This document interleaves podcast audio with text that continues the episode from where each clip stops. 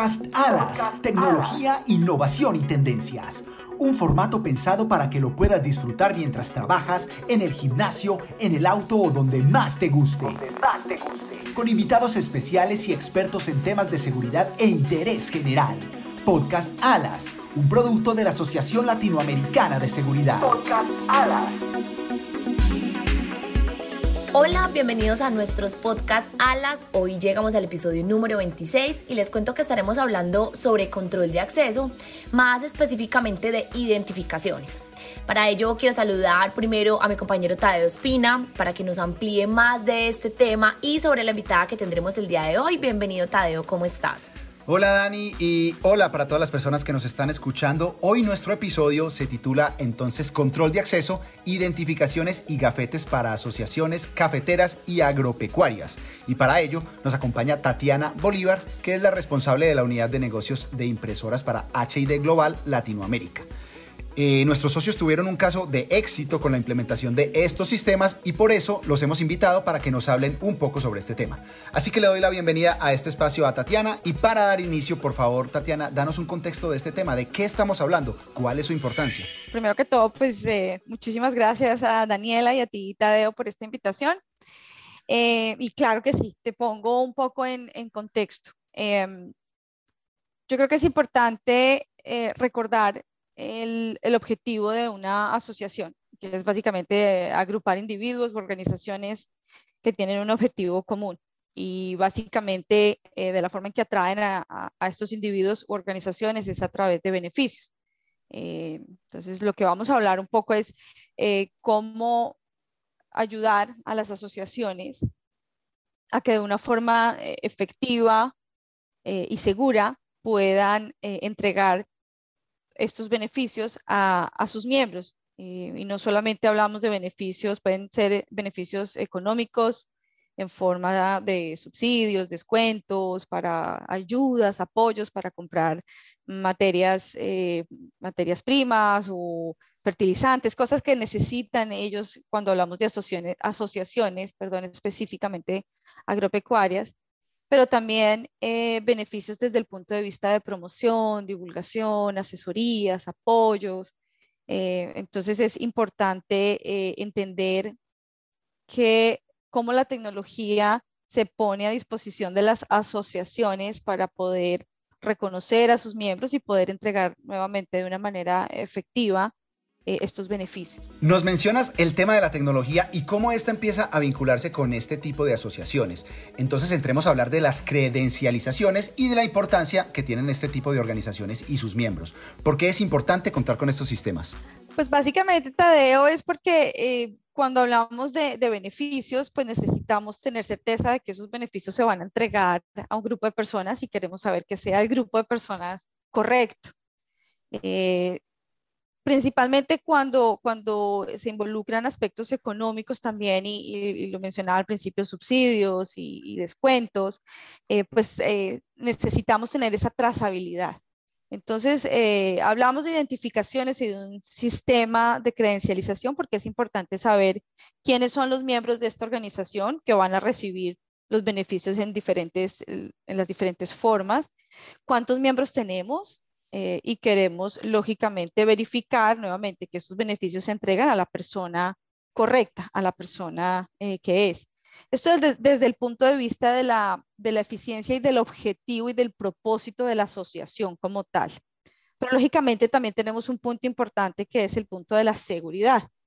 Eh, todos en el mundo actual sabemos y estamos expuestos y conocemos de las amenazas y los riesgos a la seguridad física por diferentes eh, motivos, pueden ser motivos políticos, ideológicos, algún individuo tiene un, motivo eh, particular para eh, representar o, inclusive hacer verbal una amenaza física a una instalación. Entonces es importante siempre controlar el ingreso a, las instalaciones para poder garantizarle a los miembros pues, su integridad física. Estas asociaciones se reúnen también muchas veces en, lugares para hacer conferencias, eh, para traer también eh, personas eh, para poder iniciar, digamos, diálogos con representantes de gobierno o de diferentes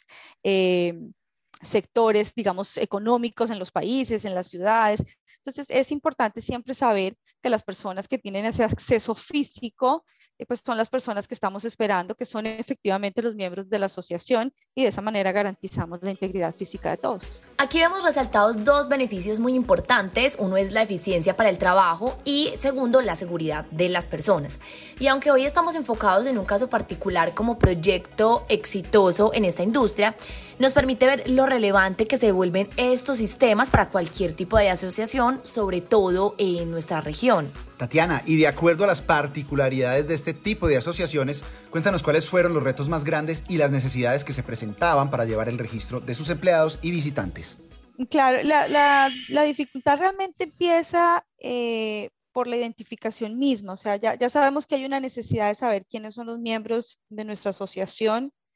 Eh, una de las dificultades, o yo diría que, que, que tenemos dos grandes dificultades. Una es que la identificación no se puede volver un obstáculo. Y, uno, y la identificación se vuelve un obstáculo cuando tú no la puedes emitir,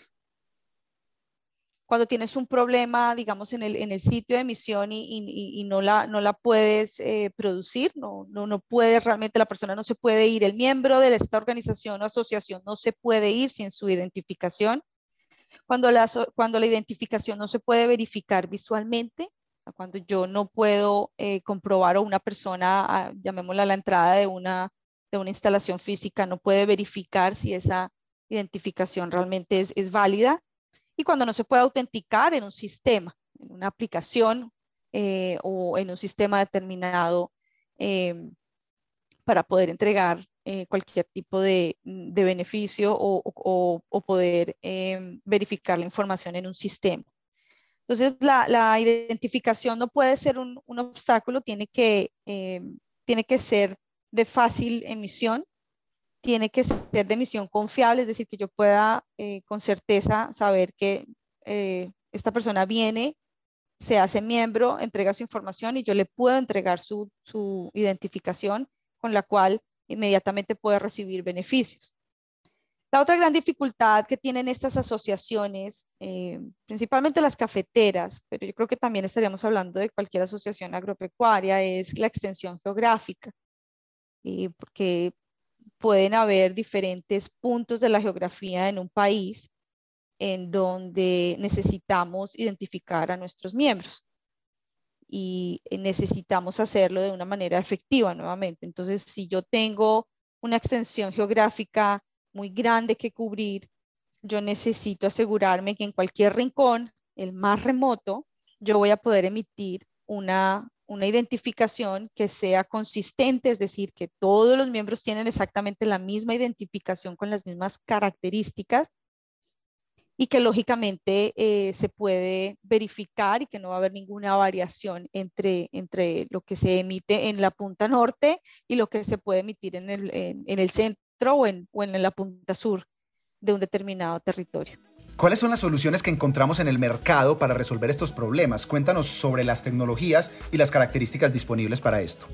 Pues la, buena noticia es que la tecnología ha avanzado mucho. Hoy eh, ya podemos ver eh, equipos de un tamaño, llamémoslo de escritorio, son equipos portátiles que se pueden llevar a cualquier punto de la geografía no necesitan ninguna conexión, digamos, extraordinaria, simplemente necesitan acceso a la corriente eléctrica y estos equipos pueden empezar a emitir identificaciones. Es importante nuevamente que los equipos sean móviles y que sean em, equipos que se pueden llevar a cualquier lugar y que estén probados que van a funcionar en cualquier tipo de ambiente. Eh, llamemos temperaturas extremas, condiciones de humedad también extremas la tecnología ya nos permite hacer esto. Cuando hablamos también de, extensión geográfica y tener equipos móviles, hablamos también de que si un equipo va a estar en algún punto remoto, no siempre vamos a tener acceso a personal técnico calificado, súper experto, que va a poder accesar este tipo de equipos en el momento en que se requiera. Entonces, los equipos a los que, a los que les vamos a confiar la emisión de estas identificaciones tienen que ser equipos fáciles de usar, fáciles de operar, es decir, que sean intuitivos, que la persona que esté ahí en punta usando ese equipo no tenga que ser un experto en impresoras, eh, pero sea una, una persona que puede de manera remota o fácilmente intuitivamente siguiendo eh, indicaciones de, una, de, una, de unos botones eh, pueda diagnosticar lo que está sucediendo y tenga el menor número de variables, diría yo, que puedan fallar. Entonces, por ejemplo, tradicionalmente estos equipos para emitir documentos o para imprimir tarjetas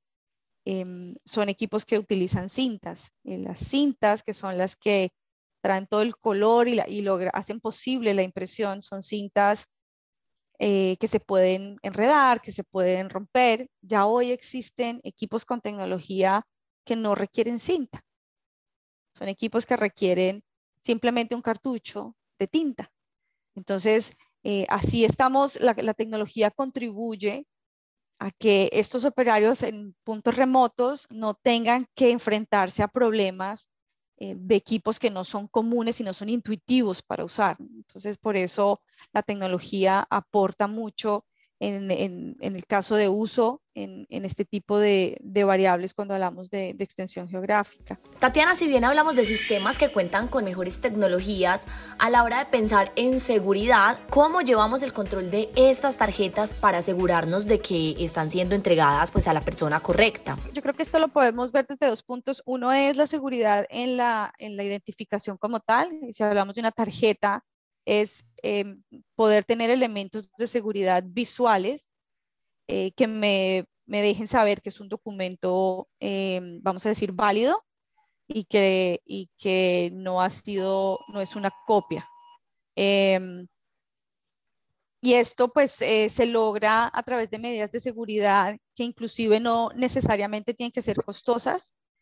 Eh, nosotros podemos hablar de seguridades de alta seguridad eh, con tecnología que puede incorporar hologramas eh, y, otro tipo de imágenes, pero también eh, ya hoy existen equipos con tecnología que permite tener medidas de seguridad que son de bajo costo, que son aplicables la impresora, la, impresora misma o el equipo mismo que estamos usando las puede, las puede usar y las puede crear y son prácticas y traen esa seguridad visual en el documento. Pero por el lado de la emisión como tal, de quién es el que está dando esa identificación, quién es el que está procurando esa identificación, también ya dentro de las soluciones tecnológicas que, vemos disponibles, existen plataformas que eh, a través de un servicio, por ejemplo, de emisión en la nube, podemos eh, certificar que quien está emitiendo el documento eh, está verificando toda la información y esa información se salvaguarda eh, de manera centralizada. Entonces, quien está autorizado a hacerlo está en, la sede central y tiene toda la información, pero esta persona puede mandar a, puede ordenar la impresión de este documento en punta. Entonces, voy a poner un ejemplo, estamos en, en, en, algún país donde está la oficina central, está en la capital del país, pero necesita entregar la, identificación a miembros de la asociación que están en la punta noreste del país. Entonces, ya esta persona desde la oficina central puede crear la identificación verificando todos los documentos, toda la identidad de quien se está presentando y puede mandar ese trabajo de impresión a una oficina en esta punta remota geográfica y esa persona va a recibir su identificación en el momento. Entonces, es, básicamente la, forma en la que se verifica que tanto la información que se está entregando es correcta, pero también esa, esa identificación se le está entregando a la persona correcta. Si bien con estas soluciones podemos tener un control centralizado que permita la correcta gestión de las identificaciones, podríamos también tener una integración con otros sistemas de seguridad, por ejemplo. Por definición, eh, bueno, la respuesta corta es sí. Eh, cuando nosotros hablamos de un sistema que permite tener la información eh, o la emisión, vamos a decir, de estas identificaciones de manera centralizada en la nube, básicamente este sistema se va a conectar y va a trabajar con el sistema de información que tiene toda la base de datos, que generalmente para alguna asociación o, alguna corporación, eh, generalmente está asociada a su sistema de de información o de bases de datos de recursos humanos, que es la que mantiene todos los datos de todas las personas que son miembros o colaboradores de determinada organización o, asociación. Y eh, también a los sistemas de control de acceso, que es el sistema realmente que contiene toda la información y los privilegios de acceso de cada individuo. Entonces, esto, este tipo de plataformas, al trabajar, digamos, en la nube, eh, deben estar sí o sí, van a, van a ser parte de un sistema más grande y van a estar interactuando y van a ser parte de otros sistemas, como puede ser el sistema de control de acceso, que al final también tiene un módulo eh, generalmente para controlar todo lo que es intrusión, perdón, eh, incendios y demás. Entonces son plataformas que trabajan ya, digamos, integradas a otro tipo de, soluciones o de aplicaciones eh, que tienen un alcance mayor y pues hablando específicamente de seguridad física, pues la de control de acceso es el mejor ejemplo. Como hemos venido hablando de la implementación de estas tecnologías para asociaciones, nos gustaría, Tatiana, que nos dieras tu opinión acerca de los costos, pues para este tipo de organizaciones, implementar estos sistemas podría representar pues altas inversiones. ¿Cómo hacemos para aliviar este problema con este tipo de organizaciones? Pues, realmente, en términos de costos, eh, creo que es importante siempre recordar eh, y, trabajar o identificar eh, fabricantes y ofertas que tengan una gama amplia de, de, equipos dentro de diferentes plataformas. Por eso mencionaba un poco la necesidad de, bueno, los equipos tienen que ser móviles y ya existen equipos pequeños, entonces son equipos, vamos a decir, un poco de gama baja en términos de, del tamaño de los equipos y, y, del costo de los equipos, que permite que sean móviles, que permite que se lleven a cualquier lugar, pero que también eh, son equipos de bajo costo y de alto rendimiento. Em, desde el punto de vista de problemas, em, ya hoy también existen tecnologías, y, lo mencionaba anteriormente, eh, que no necesariamente son las tradicionales donde se manejan ciertos tipos de elementos como cintas, por ejemplo, que se enredan, que se rompen o que hay que cambiar constantemente cabezales de impresión, por ejemplo, que son partes, eh, el cabezal de impresión generalmente es, el, es la parte más importante de una impresora. Eh, el cabezal de impresión es el que realiza la impresión junto con las cintas y es, un, es una parte costosa y que cuando se daña realmente se debe reemplazar, no, no se repara, se reemplaza por uno nuevo. Ya existen equipos en donde no es necesario, vamos a decir, cambiar el cabezal de impresión porque la máquina literalmente no tiene un cabezal de impresión instalado fijo, sino que el cabezal de impresión, por ejemplo, va en los cartuchos de tinta. Entonces, cada vez que reemplazas un cartucho de tinta, estás utilizando o estás reemplazando un, un cabezal de impresión o estás teniendo un cabezal de impresión nuevo. Entonces, este tipo de tecnologías realmente ayudan a llevar eh, la dificultad o sobrepasar esa dificultad en términos de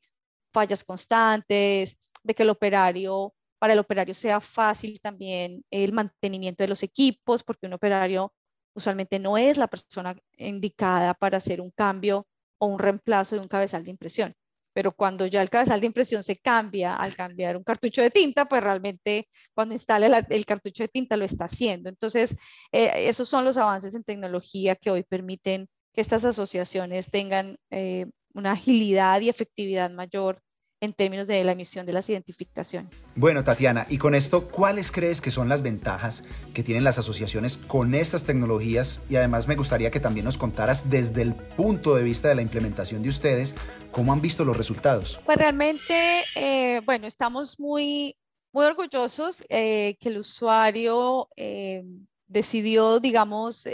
participar en este caso de éxito porque eso realmente pues habla de su nivel de satisfacción Em, dentro de las ventajas,